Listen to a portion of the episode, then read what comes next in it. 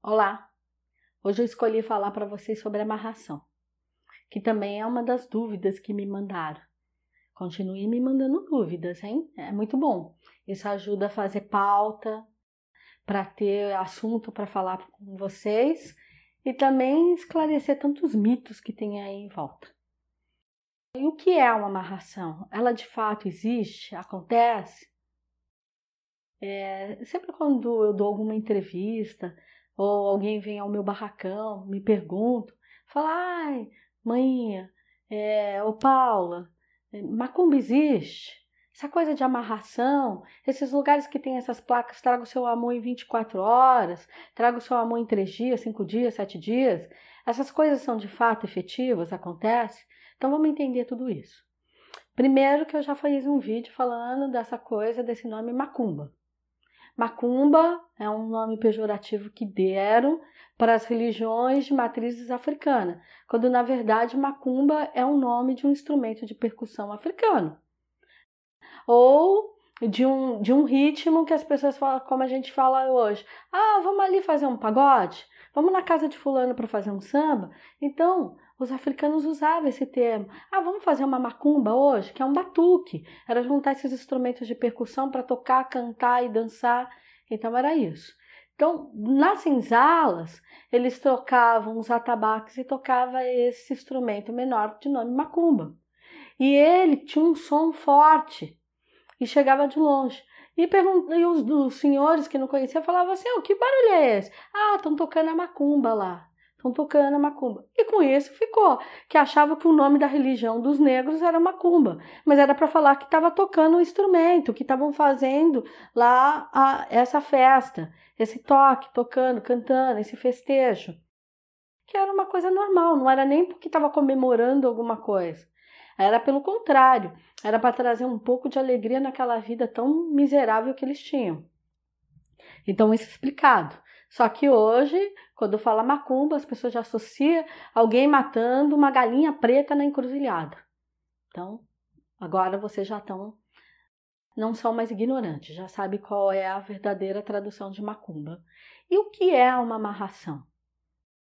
Nós, dentro da nossa linha, do nosso conhecimento energético, a gente não faz isso. Amarração é essa visão que as pessoas têm. Ah, eu quero o Marcos, mas o Marcos não me quer. Então, peraí, vou lá, vou pegar elementos da vida do Marco, elementos da minha vida e vou fazer aqui um trabalho para juntar nossa energia para que o Marcos não olhe nunca para uma outra mulher, ou se o Marcos é casado, que ele separe da mulher dele, que pegue abuso da mulher dele e fique só para mim. Então, nós que temos esse conhecimento energético, que conhecemos as leis, que sabemos da lei do livre-arbítrio, que ninguém pode mandar em ninguém, ninguém pode controlar a vida do outro. Como é que a gente vai se sujeitar a esse tipo de coisa? As pessoas dos lugares falam assim: não, vem aqui, que eu vou fazer um trabalho de amarração com a Maria Mulambo. Você vai ver que o cara vai pegar nojo de todas as mulheres, ou a mulher vai pegar nojo de todos os homens, vai estar só voltada para você. As pessoas, isso eu já ensinei para vocês, existem duas correntes. Uma corrente chamada Lê, que é magia. É quando a gente se alia a espíritos de luz para uma causa nobre. E existe uma outra corrente que é chamada Ogu. É quando a gente se alia a espíritos obsessores para manipular a vida de alguém. Então, dá para amarrar alguém? Dá. Dá para fazer um trabalho de manipulação contra a vida de alguém? Dá. Mas qual vai ser o problema disso? Primeiro, você está se aliando a uma corrente ruim, a uma corrente de obsessores. E o que é uma corrente de obsessor? Significa que são espíritos que não têm energia própria, que para eles trabalharem para você, eles vão ter que roubar a tua energia. Esse trabalho vai dar certo? Agora que a gente vai ver. Vai depender para quem a gente está mandando. Se eu estiver fazendo um trabalho de manipulação, jogo, por Marcos. Vamos imaginar que ele seja casado com outra pessoa e eu tô querendo romper aquele casamento dele para ficar ele voltado para mim. Se lá dentro desse casamento é um casamento que já está rachado, que está corrompido, que tem ciúmes, que tem a infidelidade, não existe a parceria, é uma relação egocêntrica, no sentido que tem um voltado muito só para ele, não está fazendo nenhum movimento da parceria, do coletivo. Ah, então realmente ali tem uma brecha para os obsessores trabalhar. Porque o obsessor, ele trabalha dentro das rachaduras, dentro das fissuras. Precisa existir um espaço para ele se encaixar. Aí ele pega essas energias de conotação negativa e começa a se apegar a ela e potencializar aquilo. Aí ele começa, vamos imaginar que é na cabeça da mulher do Marcos. É uma pessoa que é muito possessiva, muito ciumenta, e aí e o Marcos não está fazendo nada de errado. Mas aí começa a fragilidade não está no Marcos, está na mulher. Então é nessa mulher que os obsessores vão se unir. E vou começar falando: olha, você não viu? O Marcos hoje chegou mais tarde. Não, Marcos está diferente. Não, Marcos já transou comigo ou não transou comigo. O Marcos está escondendo o celular dele. Vai começar a criar um sistema de paranoia à tua volta, porque são nesses campos, nessas rachaduras, nessas fissuras que os obsessores trabalham. Então, realmente, ali o trabalho vai surtir efeito. Ele vai encontrar um lugar de alojamento e ele vai parar lá. Mas se ele chegar na casa do Marcos e tiver ali a parceria e tiver tudo. Só o obsessor chegou só num dia, achou um dia que, tá, que os dois estavam de cabeça quente, quer dizer, vai encontrar, pode acontecer até uma briga ali. Pode ser que naquele primeiro momento eles vão ficar entusiasmados, ah, brigaram e tal. E aí eu que mandei o trabalho vou falar: olha, meu trabalho deu certo. Aquele pai de santo, aquela mãe de santo é boa mesmo. Aquela pessoa que fez a magia, aquele homem que fez a reza, para mim, seja lá o que for. Porque não pense que isso só tem nas religiões de matrizes africanas, não.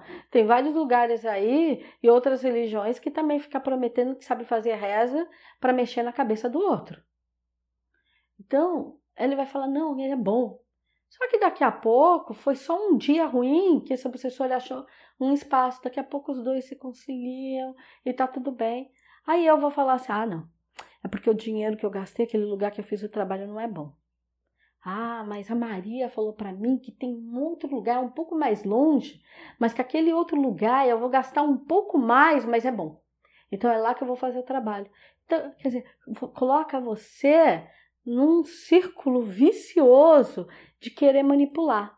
E esse obsessor, desde o primeiro trabalho, que foi lá para casa do Marcos, quando ele não tiver mais alimento, ele não tiver mais espaço, que o Marcos e a esposa dele é, expulsar ele de lá da vida deles, eles, eles vão querer continuar sendo alimentados. Eles querem continuar recebendo pagamento. Que pagamento é esse? A energia de vitalidade. Que esse que é o pagamento com os obsessores, porque vai ser essa energia de vitalidade que vai fazer eles ficarem aqui na Terra. Vai ajudar eles a ficarem por aqui para alcançar o intuito deles. Então, esse obsessor ele volta para cima de mim. Então antes eu estava perturbada porque eu quero o Marcos, o Marcos não vem. Agora, aquilo que ele vai fazendo, que ele iria fazer na casa do Marcos, ele vai começar a fazer na minha. Porque quanto mais ele me desvitalizar, mais a minha energia de vitalidade vai para eles. Então, essa coisa de amarração é uma coisa boa? Não, não é. Não é. Vai dar certo? Ninguém tem certeza, só se tiver uma brecha. Mas tem mais uma outra coisa. Vamos fazer aqui uma suposição que dê certo. Que achou espaço, o Marcos terminou e veio para minha casa, porque aí eu me aproximei dele e a gente está junto. Como não foi algo natural, não foi uma energia lançada, sabe, energias de estímulo natural, foi uma energia forçada, essa relação também nunca vai ser uma relação saudável. Vai ser uma relação além de ter em parceria os obsessores, porque ele não vai te largar mais, vai ser uma relação doentia. É uma relação que você nunca vai ter confiança, porque você vai achar que seu Marcos largou a esposa dele para ficar com você, vai te trair também. Vai te trair com qualquer mulher, porque os obsessores vão colocar você nesse ritmo de alucinação. Não vai ser uma coisa natural, porque essa relação, ela começou de forma manipulada, doente. Então, será que vale a pena fazer isso? E o que é o melhor a gente fazer? Existe dentro das magias algo que a gente fala que é trabalhar o campo do amor. Trabalhar o campo do amor, ah, eu tenho uma pessoa que a gente não consegue ficar junto, a gente tem dificuldade, eu queria me resolver, eu e o Marcos, a gente tem uma relação, mas ele tem um casamento, ele não consegue sair desse casamento, mas é um casamento que realmente não é uma balela, eles não, eles estão juntos ainda, porém separado, não é um casamento. Como é que eu resolvo isso? Aí sim, eu posso fazer um prato do amor, um trabalho do amor, onde eu vou pedir a parceria e a orientação do mundo espiritual em dizer vamos imaginar que seja com Orixá Lebara, que é a deusa do amor e da sedução. Ai, minha mãe Lebara, a minha relação com o Marcos está nesse ponto. Se o Marcos for a pessoa importante da minha vida, eu gostaria que as coisas começassem a se desenrolar e que a nossa vida caminhasse. Mas se não for, que também a gente isso já fique muito claro para que a vida dele ande e a minha também aconteça. Quer dizer, você está pedindo para que as coisas aconteçam, que a vida caminhe. Você não está pedindo para destruir ninguém, para manipular ninguém, para prender ninguém. Então essa é a diferença da magia. Então pensem bem. Não vale a pena querer amarrar ninguém, fazer trabalho para tomar emprego de ninguém, para nada disso porque você jamais, quando coloca essa conotação de querer comandar, manipular, mandar, vai ser algo natural. E quando a coisa não é natural, não tem amor, não tem energia verdadeira.